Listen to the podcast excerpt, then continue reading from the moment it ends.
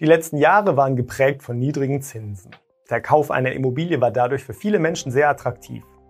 Im zweiten Teil unserer Serie zu möglichen Anzeichen einer Immobilienblase beschäftigen wir uns mit der Frage, könnten sich steigende Zinsen auf die Immobilienpreise auswirken? Ich bin Andreas von ImmoScout24 und wünsche Ihnen viel Spaß mit unserem Beitrag. Banken leihen sich Geld bei der Europäischen Zentralbank, der EZB. Vergibt die EZB für höhere Zinsen Geld an Banken, dann geben diese die Zinskosten an ihre Kundinnen weiter. Die Folge? Der Zinssatz für einen Kredit steigt. Um die Wirtschaft in Europa zu stabilisieren, senkte die EZB vor einigen Jahren den Leitzins dauerhaft. Die letzten Jahre waren daher geprägt von Niedrigzinsen, fast Negativzinsen auf Erspartes. Das hat dazu geführt, dass Sparende nahezu nichts mehr für ihr Geld bekamen und Immobilienkredite günstig wurden. Aber was tun, wenn sich das Geld auf der Bank nicht mehr vermehrt und die Kreditkonditionen top sind?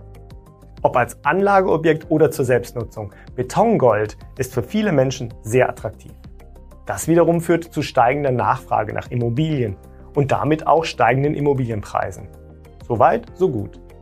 Was jetzt viele fragen, was passiert, wenn die EZB den Leitzins wieder anhebt? Hebt die EZB den Leitzins an, dann verteuert sich die finanzielle Gesamtbelastung für Immobilienkäuferinnen. Diesen Effekt sieht man an folgender Rechnung. Liegt der Sollzins bei 1,5 Prozent, dann zahlen KreditnehmerInnen für eine 400.000 Euro teure Immobilie bei einer Tilgungsrate von 2 Prozent mit Zinsen insgesamt 522.633 Euro. Erhöht sich der Sollzins auf 4 Prozent, dann erhöht sich dieser Gesamtpreis auf 660.264 Euro. Die Immobilie hat sich damit für KreditnehmerInnen um 137.631 Euro verteuert. Eine Erhöhung des Leitzins und damit die Steigerung des Sollzins für Kredite könnte dazu führen, dass sich weniger Menschen eine Immobilie leisten können. Die Nachfrage nach Kaufobjekten sinkt in Folge. Da wir derzeit noch einen Nachfrageüberhang haben, ist das anfänglich kein Problem. Das wird es aber vielleicht, wenn EigentümerInnen aus ihrer Zinsbindung nach 10 oder 15 Jahren Laufzeit kommen und einen Anschlusskredit benötigen. Wenn die Zinsen sehr plötzlich steigen, dann wird es teurer die Folge ist, dass sich einige Menschen den Kredit vielleicht nicht mehr leisten können und verkaufen müssten. Es könnten dadurch mehr Immobilien auf den Markt kommen. Auch hier gibt es zwei mögliche Szenarien. Der Markt kann dadurch etwas aufatmen.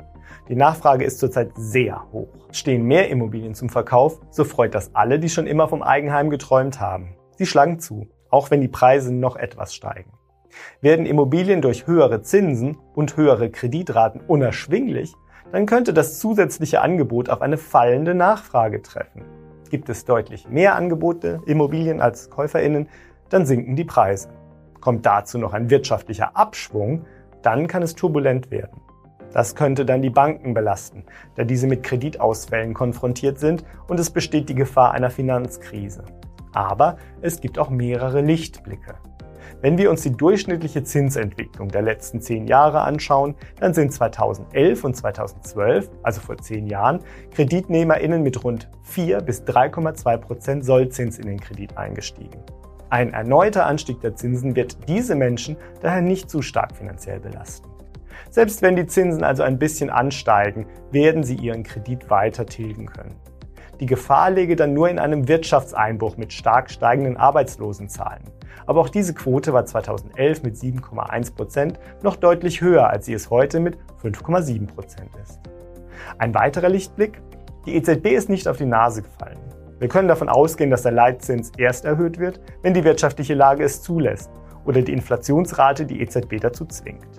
Bisher sieht es aber erst einmal danach aus, dass die EZB Anleihenankäufe zurückfahren wird um so die Inflation zu verlangsamen. Zurzeit hört man viel über die Inflationsrate. Aber was hat der Indikator mit dem Leitzins zu tun?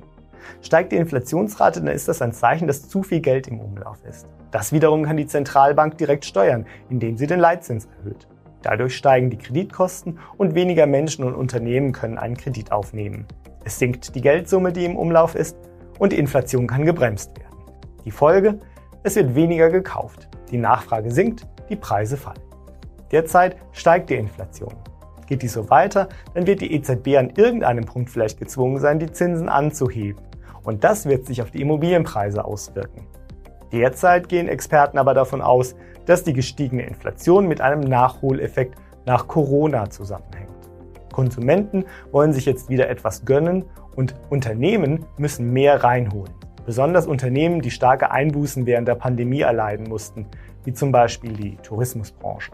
Einen Effekt haben sie sicher dieses Jahr bereits zu spüren bekommen. Die Preise für Reisen sind deutlich angestiegen. Das ist ein klassischer Nachholeffekt. Aber was bedeutet das nun für Sie als Immobilienverkäuferin? Zurzeit sind die Zinsen niedrig. Der Immobilienmarkt ist stabil, die Preise auf hohem Niveau. Eine gute Ausgangslage. Sprechen Sie daher mit einem Profi und lassen Sie sich beraten.